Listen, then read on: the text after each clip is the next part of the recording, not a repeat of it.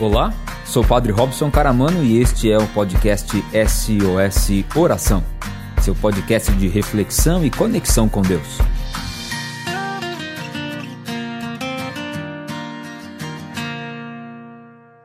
No episódio de hoje, Não Viva de Migalhas.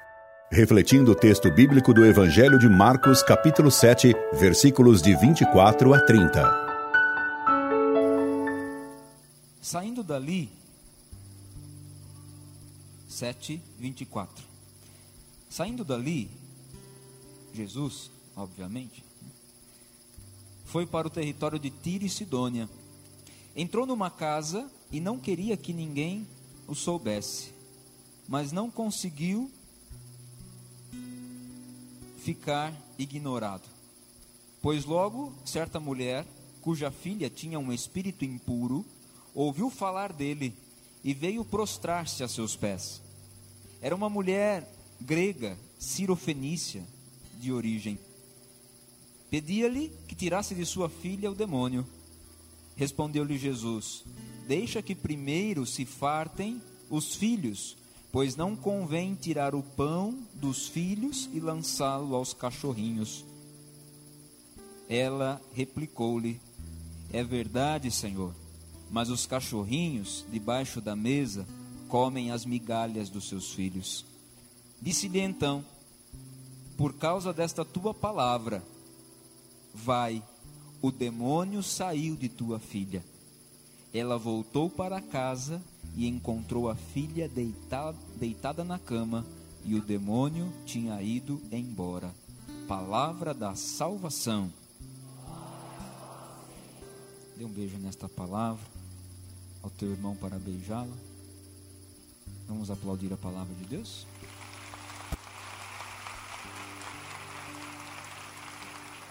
Tem uma canção que eu gosto muito, que a gente já cantou várias vezes aqui, que ela diz assim: Alô, meu Deus, fazia tanto tempo que eu não mais te procurava. Alô, meu Deus, senti saudades tuas e acabei voltando aqui.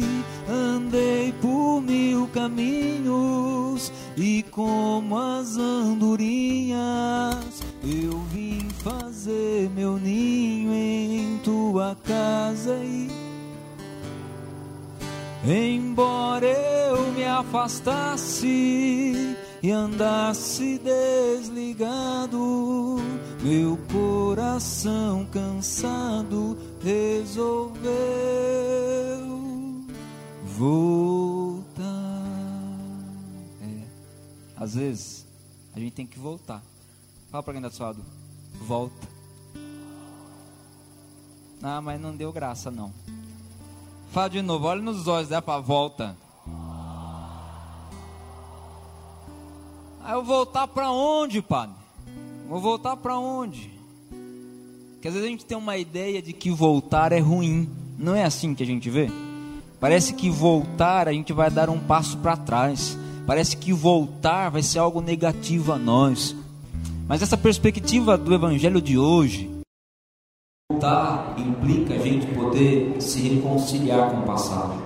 Voltar implica a gente reconhecer a nossa história. Voltar implica a gente não voltar de qualquer jeito, mas voltar, diga para quem está ao lado, voltar de cabeça. Que às vezes a gente volta, mas a gente volta reclamando, né? Assim, não, que eu eu vou voltar lá, mas se a minha filha tiver aquele demônio ainda, Jesus. Não, eu vou voltar. Agora, saindo daqui do SOS, eu vou voltar para minha casa. Mas se meu marido estiver lá, deitado do mesmo jeito que eu deixei, se aquela louça estiver lá, a gente volta, a gente volta reclamando.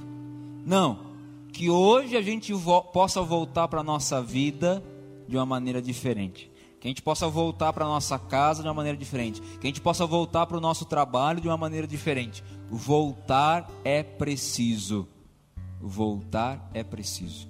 E o problema não é voltar, o problema é como a gente volta. O problema é como a gente volta. E que a gente poderia se questionar nas na nossa vida, nas, in, nas idas e vindas da nossa vida, como é que a gente tem voltado, né? Aquilo que é muito bonito no evangelho de hoje, porque esta mulher, ela era uma pagã. Pagão é quem? Eita, né? imagina chegar lá no céu, São Pedro falar assim para você: Ô oh, filha, pagão é o quê? para ficar claro para você, todo batizado é chamado a ser sal e. Ai que graça, isso mesmo: sal e luz. A luz ilumina. E quando apaga a luz, acontece o quê? Um apagão. Entendeu? Captou minha mensagem? Captou? Todo pagão é aquele que não vive a fé, que não crê, é aquele que não traz para a sua vida a luz do Cristo. E essa mulher era pagã, ela não cria, não, não acreditava em Deus, não tinha, não tinha em Deus, no Deus Salvador de Javé, não via nele aquele libertador de Israel. No entanto, acontece algo interessante ela vai ao encontro de Jesus, certo de que aquele homem a quem diziam ser o Galileu, o Messias enviado por Deus, poderia por ela fazer alguma coisa. Um certo dia, à beira-mar, apareceu um jovem galileu que ninguém conhecia, ninguém sabia, mas quando ele olhava, ele tinha amor nos olhos que ninguém conhecia, que ninguém nunca tinha ouvido falar, mas que quando ele abria a boca, ele transformava corações. Você já se apaixonou por alguém alguma vez na vida? Quem aqui já se apaixonou? Levanta a mão. Eu tenho dó de quem nunca se apaixonou na vida. É, pai. Paixão é uma coisa tão gostosa na vida da gente, né? A gente fica animado, a gente acorda cantando, não é assim? Aí você escreve de batom no espelho, né? Aí dá aquela embaçada no espelho da, do, do, do, do, chuveiro, você escreve o nome dele, dela, né?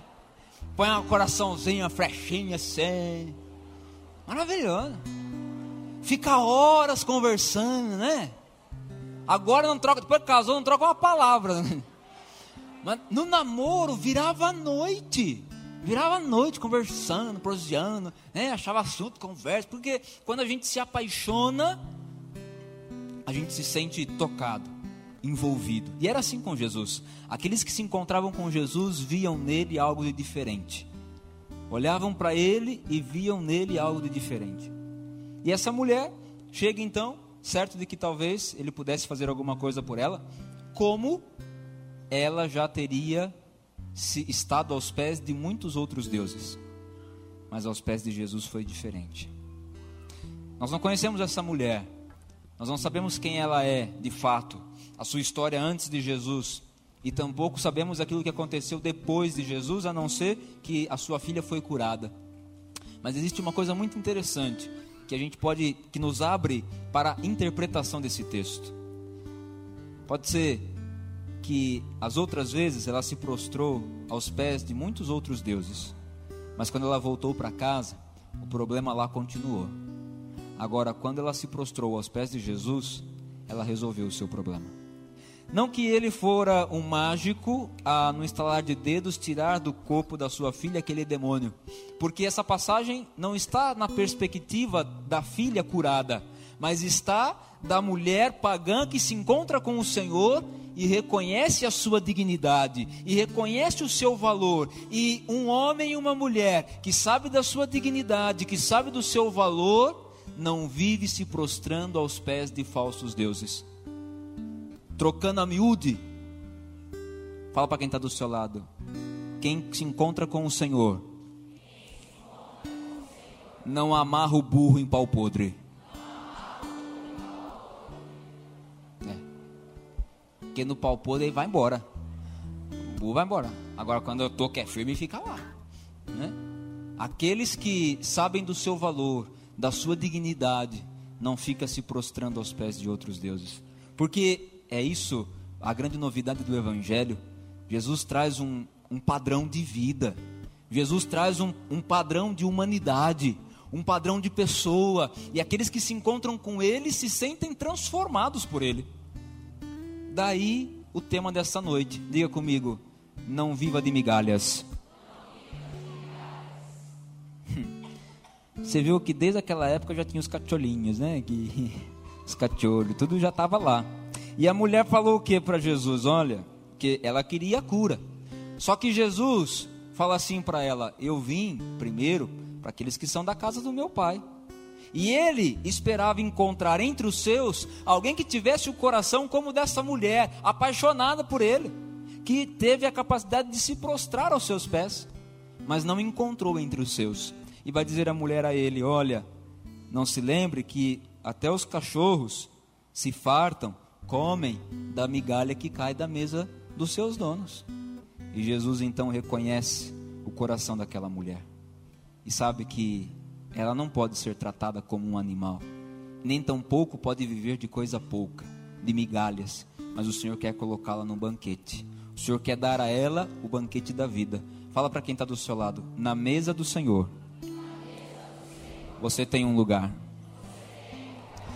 É igual festa, né, gente? Imagina aquelas festas de casamento, né? Festa de casamento é um negócio, a gente se, né, se veste, aqueles vestidos bonitos, que a maquiagem, né? Faz que a maquiagem chique, as madrinhas passam o dia inteiro maquiando, é a coisa. Você nem reconhece quando você encontra. Você comadre é você mesmo. É que é chique, aquele vestidão longo, né? Os homens vão logo caçar um terno, uma camisa, né, social para enfiar, para pôr. Às vezes que homem às vezes não tem camisa social, não tem assim, né? Que para homem, roupa é uma roupa para tudo. É, ele usa a mesma coisa para tudo. Vamos para a praia. Aí a, a, mala do seu marido é uma mochilinha que ele leva nas costas. Ali tem uma regata que ele não vai usar e uma bermuda que de vez em quando ele vai passear na praia. Que o resto dos 10 dias que você vai ficar na praia vai ficar sentado no sofá assistindo televisão. Né? Ou jogando uno, truco, baralho, sei lá o que. Mas não é, é o que é homem assim, né? Agora, eu acho chique a criatividade das mulheres. E quando vai na festa que uma tem um vestido da mesma cor? Meu jeito. Aí fica doido. Eu achei engraçado dia desse, fui na festa de casamento. E aí, a, a senhora, a mulher estava comigo na mesa lá, rasgou o vestido dela. E eu já, vai embora agora, acabou a festa pra mulher, né? Ah, foi no banheiro, voltou com o vestido costurado. Essas mulheres têm parte. Eu, pouco curioso, você escuta, não é da minha conta. Mas por um acaso, assim, como é que foi que a senhora costurou o vestido? Ela falou assim: não, é que no vestido das mulheres, no, no banheiro das mulheres, tem uma, uma caixinha com agulha, caixinha para costura. Eu falei: danada essas mulheres. Eu imaginei assentado na privada, tá aqui costurando. Eu preciso voltar nessa festa. Tem coisa melhor na vida da gente que a gente ir para uma festa. E é claro que a gente quer chegar na festa, a gente quer encontrar o nosso lugar lá, né? A gente entra na festa de casamento, primeiro que o nosso nome já está na lista. Olha que coisa, né? Na lista. Você vai entrando assim, né? Que às vezes eu fico reparando. Que vocês mulheres também, vocês humilham nós. Vem o marido assim, catando cavaco atrás, que ele tá catando as coisas da criança, sapato, e vem. Aí chega na porta, antes de chegar, ela espera. Espera um pouquinho. Aí uma, chega o marido, né? Tropicando. Aí chega, chega na porta, sempre com a bolsinha, negocinho, né? Sim. Aí, cerimonial fala, por favor, o nome? Maria de Lourdes. Tem 30 Maria de Lourdes na lista. A, a moça fala assim: do Carmo, não. Pereira, não. Silva, não. Por favor, nome completo: Maria de Lourdes de Souza Guiar. Ah, pois não, tá aqui. Aí ela dá um tiquezinho. Aí a cena. entrega pro marido e entra ela na festa. Onde é que é o meu lugar? Mas na, pergunta, vem a mocinha. A mocinha leva, sai aqui, por aqui, por aqui, por aqui. Né? Ela vai passando, desfilando. É o momento dela. Que a da noiva já foi quando entrou na igreja. Ali, a festa é o momento de quem vai para do convidado. Convidado. Então ela vai desfilando. Ela vai entrando. Aí as outras vão olhando.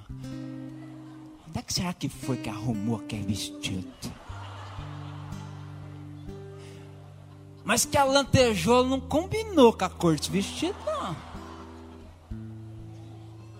E ela achou que tá arrasando. Aí tem um lugar na mesa, aí senta. Vocês estão perguntando, como é que o padre sabe dessas coisas?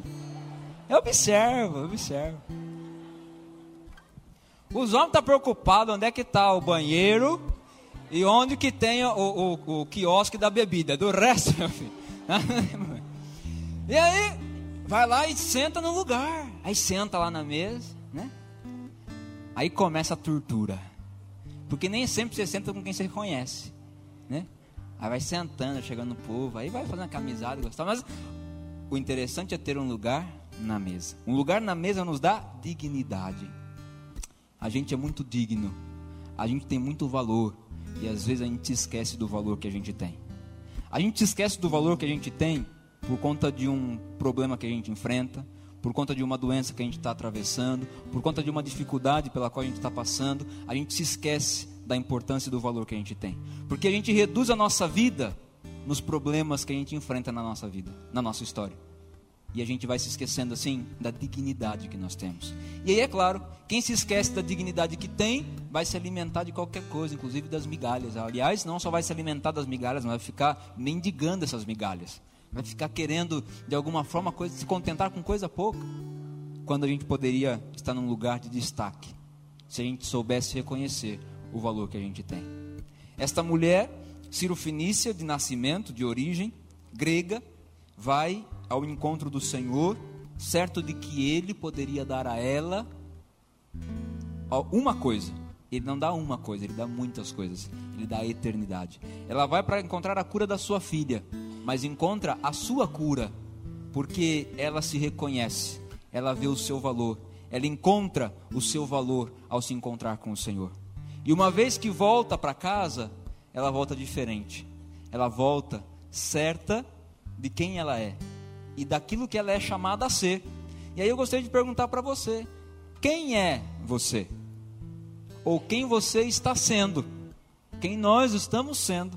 Porque às vezes a gente vai reduzindo a nossa vida hum, no, no vestido da nossa vida, a gente vai reduzindo a nossa vida nos rasgos que nele tem. E aí, pode ser que eu e você percamos a festa, porque o vestido nosso descosturou. Mas é aí que encontramos a beleza. Sempre com Jesus, existe uma caixinha para a gente remendar de novo, para a gente costurar de novo. Por isso, é preciso alguns passos. E o primeiro deles, diga comigo, ser humilde. É. Não dá para a gente viver de orgulho, não. Quem é muito orgulhoso acaba ficando na lona. É igual papel higiênico, né? Já aconteceu esse papel higiênico. Papel higiênico é orgulhoso. Papel higiênico que a gente vai fazer compra no mercado, ele é o último que a gente pega, não é não? Que vai em cima do carrinho. Ele vai por cima. Ele vai bonito. Você vai empurrando o carrinho, vai empurrando no mercado, ele vai até casazinha de fora, assim. Vai vendo, tudo. É um cuidado com ele que você pensar em pegar alguma coisa, você tira o papel higiênico do carrinho, põe alguma coisa ali dentro e volta o papel higiênico lá. Porque ele vai todo orgulhoso, todo poderoso. Aí, como se não bastasse, a hora que vai passar na, no, no, no negocinho, né, no, no caixa, passa ele e vai na sacolinha só dele. Sacolinha só dele. Aí vai, a hora que vai pôr as compras, põe, soca tudo dentro do carro. o papel higiênico não. Papel higiênico vai ler e ele vai se achando. É, vai se achando. Você, opa, tô bom aqui. É, essa beleza. Aí chega em casa, tem até uma casinha para ele ficar, né? tem umas, as casas mais antigas, não sei se você já foi, que tem até uma portinha. Se a portinha tá lá dentro a pergena que você guarda ali. Na porta tem assim penduradinha, um em cima do outro, assim, bonitinho, né? Aí fica ali, papel higiênico guardadinho na casinha. Aí chega ali, a casinha só pra ele. Tem até um todinho assim, ó, que se molhar, a hora de lavar o banheiro, não molha ele. Fica ali. E aí fica bonitão. Aí chega a hora de usar ele. Você dá uma puxadinha aqui de lado. É? Você corta aqui. Tchic, uma roladinha. É, parceiro.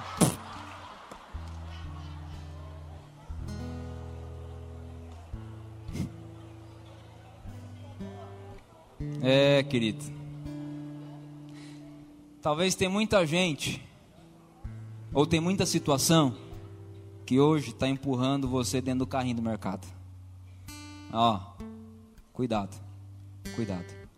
Porque quem é muito orgulhoso, quem se sente muito, pode ser que termine no lixo. E é sempre assim, sabia? A gente fica no lixo quando a gente perde. Porque administrar o fracasso é fácil. É muito fácil. Administrar o sucesso é muito difícil. Porque no sucesso a gente tem tudo.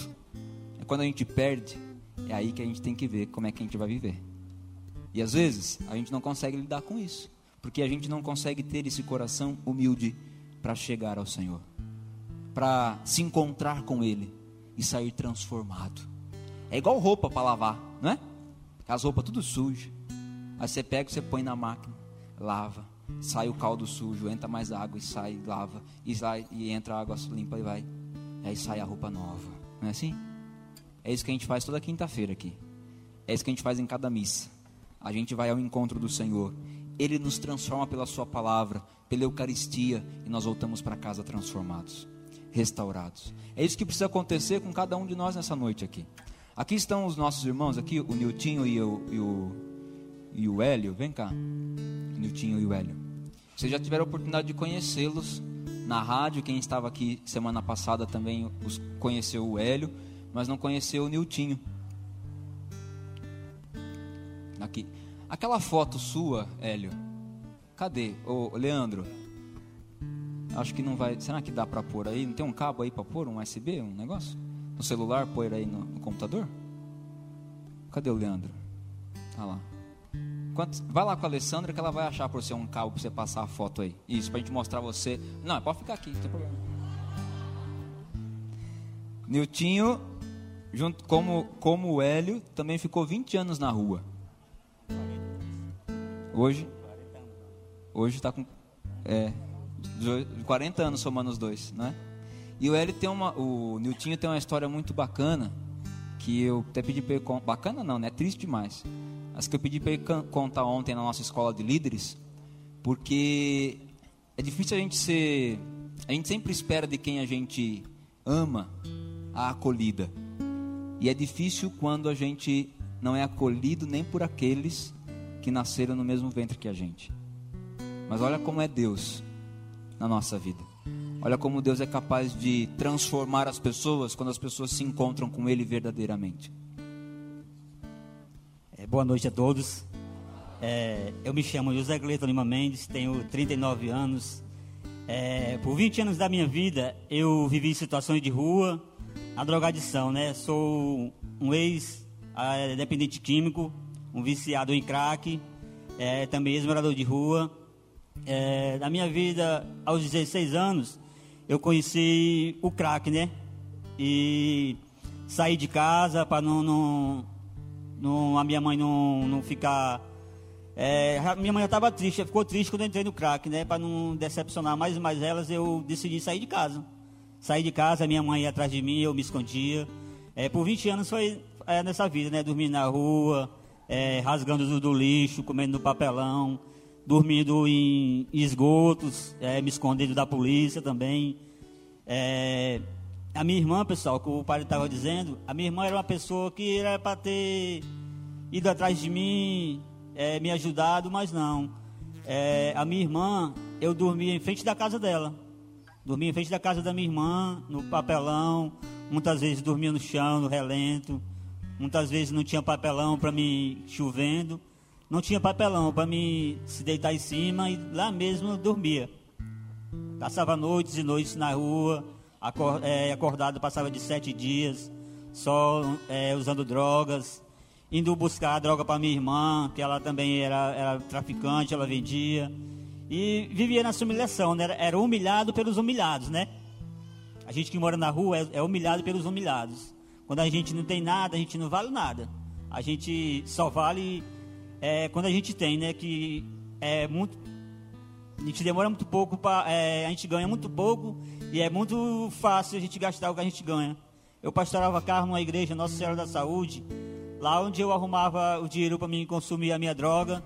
Todo dia é, eu pastorava carro lá, todo dia eu ganhava dinheiro, né? Ganhava cesta básica, dizendo, mentindo, dizendo que ia levar para casa, mas não levava. Ganhava de duas, três cestas básicas, dizia, mentindo, dizendo que minha mãe estava doente e tinha que ajudar minha mãe, mas não, era só o traficante. De vez, é, também trocava, com a, trocava a cesta básica com, com a minha irmã.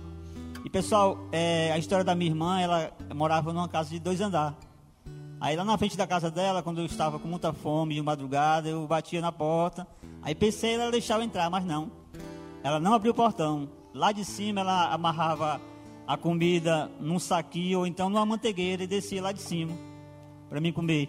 É, pedia água, ela mandava arrumar uma garrafa do lixo, aí eu jogava para ela, ela enchia e jogava para mim. Aí, pessoal, é, fui, é, ao Senhor, né? O Senhor ouviu as minhas preces e enviou pessoas que me ajudassem, né? Conheci uma senhora chamada Dona Socorro Teles, que hoje eu chamo ela de mãe é, lutou muito para me tirar das ruas. E ela vinha atrás de mim, eu dizia que ia, mas me escondia. Não, não tinha forças de, de ir para uma casa de recuperação. A droga não deixava. É, por uns três, quatro meses, eu fiquei só nessa, dizendo que ia e não ia. No certo dia, é, eu decidi ir. Decidi, ela disse ela que ia. É, no outro dia, ela veio me buscar. Eu estava já, passei a noite toda é, consumindo droga, bebendo cachaça, mas com aquela certeza que Deus tinha tocado no meu coração para me ir para uma recuperação. Aí fui para uma recuperação, para uma casa, uma casa chamada Casa São Francisco, da obra Lume. É, graças a Deus, pessoal, conheci essa obra que me resgatou da rua, né? Eu passei um mês e oito dias numa casa de triagem que se, é, se encontrava no centro de Fortaleza. Lá eu passei, fui para uma casa de, de, de acolhimento, que é em Pacatuba. Lá eu passei três meses e o padre Renato Quieira, ele me levou para o Rio de Janeiro. Levou eu e mais sete irmãos. Lá eu passei três, é, três meses também lá e voltei para terminar meu tratamento em Fortaleza. Lá eu terminei meu tratamento, é, voltei, é, voltei fui para casa de ressocialização, que também se encontra na, na, em Fortaleza, numa comunidade chamada Céu, onde a gente mora agora. É, mais uma vez, voltei para o Rio de Janeiro, depois terminei todo o meu processo de tratamento de, de, de droga. É, e voltei como coordenador de uma casa no Rio de Janeiro. É, fiquei lá, passei os meses lá com os irmãos. Fui acolhi muitos irmãos de, do Rio de Janeiro. Hoje esses irmãos agradecem pelo meu sim que eu dei para lá, para passar esse tempo lá com eles. Hoje a minha família, pessoal, toda a minha família é, é restaurada, minha irmã, minha irmã não vende mais drogas. Graças a Deus também, graças a, a, a meu sim para Deus. Hoje meu irmão também, que vivia a mesma situação que eu vivia, hoje eu consegui tirar, levar meu irmão para uma casa de recuperação. Hoje, mas meu irmão não ficou.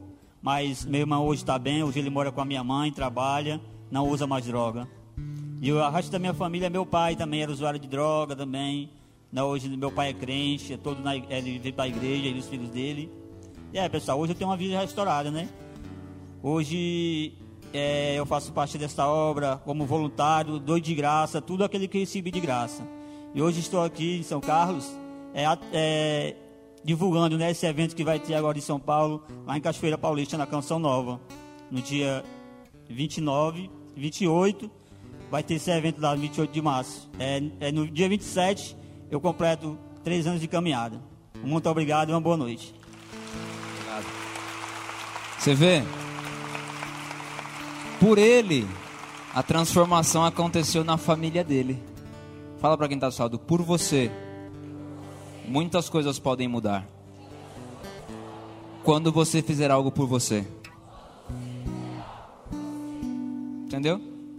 Por você, muitas coisas podem mudar. Quando você decidir fazer algo por você. Aqui está a foto. Eu vou pedir para apagar um pouquinho a luz. Apaga a luz ali, para a gente poder ver, ver melhor ali no telão. Aqui está o Hélio. Que é esse aqui, ó. O Hélio ali quando ele chegou na casa aqui. Né? Você quer comentar? É, já mostrou. Olha o olhar dele.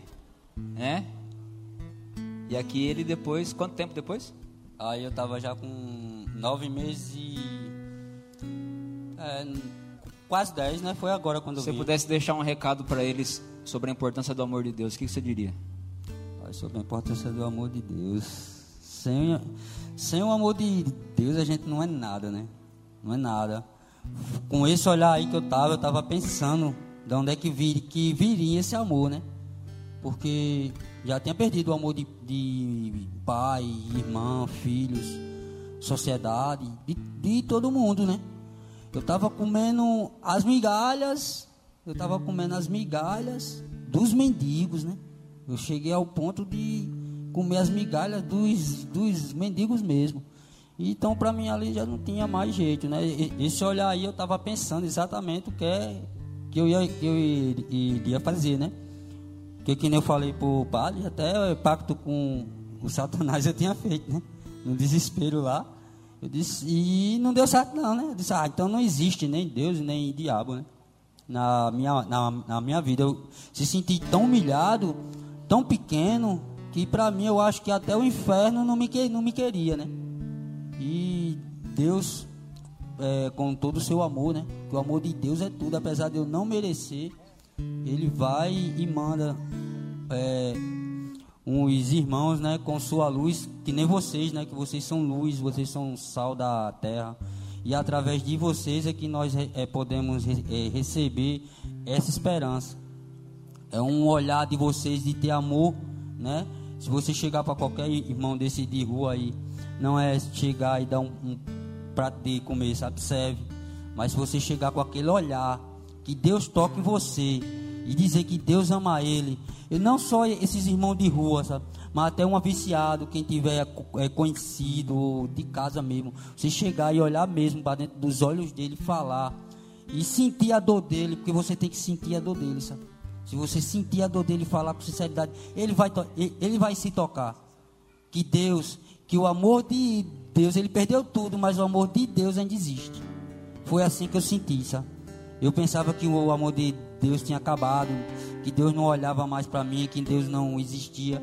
E de repente chegou esses irmãos e falou de um modo tão grande. Aí, é, no começo, vai pensar que é fácil, não, né? Que eu tentei agredir esse irmão que veio falar do amor. Eu tentei agredir ele. Mas o amor de Deus foi tão grande que, que fez com que ele não desistisse né, de, eh, de mim. Apesar dele não me conhecer, não saber nada de mim, mas ele veio com um amor tão grande que não quis saber nem o que foi que eu, que eu fiz ou deixei de fazer. Ele só apenas me deu o amor. E por esse amor dele eu fui tocado e hoje eu estou aqui. Né? Olha aí. Obrigado, viu?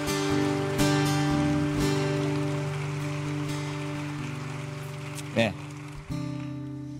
Eu não sei qual é a decisão que a gente vai tomar hoje aqui, mas eu sei que ela precisa ser uma decisão para que as- algumas coisas possam mudar. Precisa ser essa decisão de voltar e transformar tudo a partir da nossa transformação. A gente pode, a gente pode transformar tudo quando a gente resolver também transformar a nós. Para de se preocupar em querer mudar os outros. Primeiro, quem tem que mudar é a gente para ver alguma coisa mudar. O seu marido não vai mudar, a sua esposa não vai mudar, o seu namorado não vai mudar, a sua namorada não vai mudar, seu amigo, sua amiga não vai mudar, o seu bairro não vai mudar, a igreja não vai mudar enquanto você continuar a mesma pessoa. Fala para quem está do seu lado, você precisa mudar. Para alguma coisa se transformar. Colocando a mão no seu coração. Gostaria que você imaginasse essa mulher que foi ao encontro de Jesus.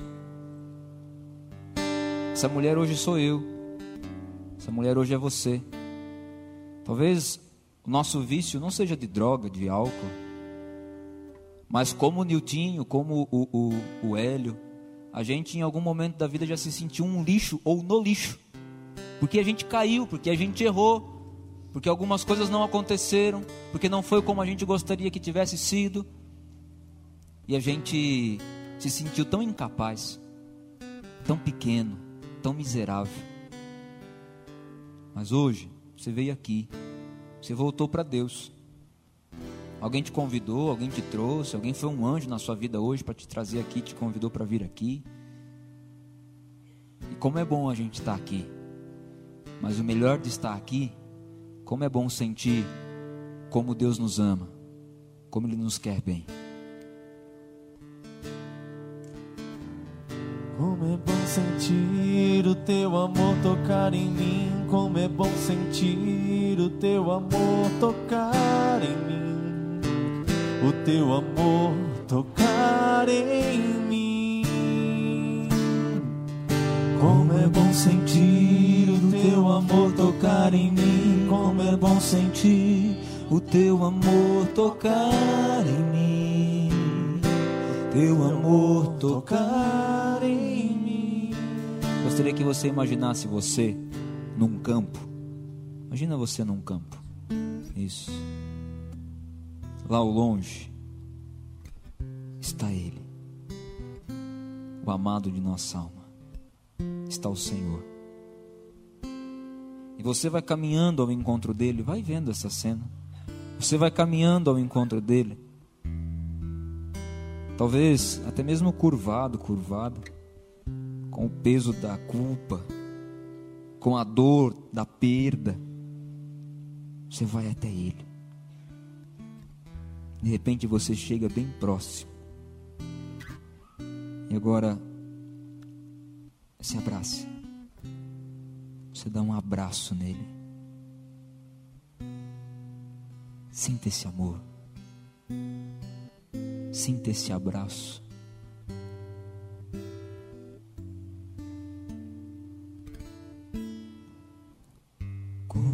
Sentir o teu amor tocar em mim. Como é bom sentir o teu amor tocar em mim. O teu amor tocar em mim. Como é bom sentir o teu amor tocar em mim. Como é bom sentir o teu amor tocar em mim. Teu amor tocar em Quem veio hoje aqui com um amigo, com uma amiga, ou esposo, esposa que estão aqui, familiares, fique em pé. Isso. Isso. Você vai dar um abraço nessa pessoa que veio junto com você, ou que está aqui junto com você hoje. Dá um abraço. Mas fica abraçado, não é para soltar, não. Isso. Calma lá, calma lá, que é uma oração isso. Calma lá, que é uma oração isso. Isso. Você que está só, não tem problema não. Você pode se abraçar, que a oração está valendo do mesmo jeito. Ou se você quiser agarrar quem está do lado, pronto, já agarra aí. Agarra o amigo aí, a amiga, não tem problema não, viu? Muito bem. Quero rezar agora. Pedir que o amor de Deus possa te envolver. Quantas vezes você se sentiu sozinho, sozinha, fraco, enfraquecido? Mas hoje esses braços que estão envolvendo você são canais do amor de Deus para você e em você. Por isso, permita que o amor de Deus te toque por estes braços que agora te envolvem. Deixe que o amor de Deus possa te resgatar nesta noite, te fortalecer, curar suas feridas, transformar seu coração.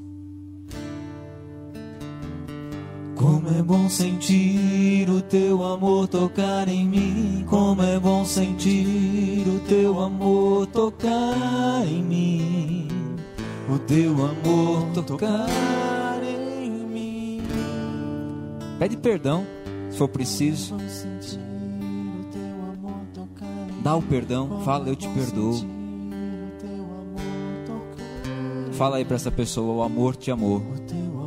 Não desista. Não desista. Coragem.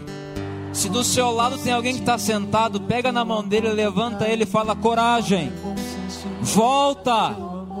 O amor de Deus te amou. Tocar em mim. Vamos cantar isso? Como é bom sentir o teu amor tocar em mim. Como é bom sentir o teu amor tocar em mim. Pode largar já, viu, gente? Eita, O nós. teu amor tocar em mim. Mais uma vez. Só vocês. Como é bom sentir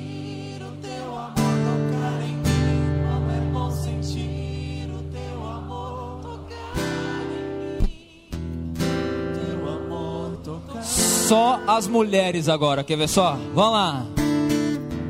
Como é bom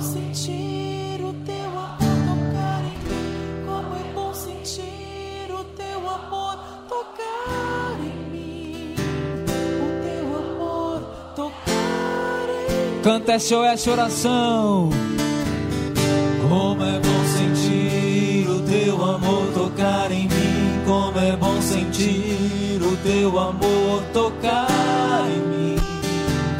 O teu amor. Vamos aplaudir o nosso Deus. Um amor que cura, um amor que restaura, um amor que transforma. Esse é o amor de Deus por nós. E aí, gostou do podcast de hoje? Nos acompanhe aqui no Spotify e também no Facebook e Instagram SOS Oração. Até que de novo a gente se encontre. Desejo que o Senhor te abençoe e te guarde coragem.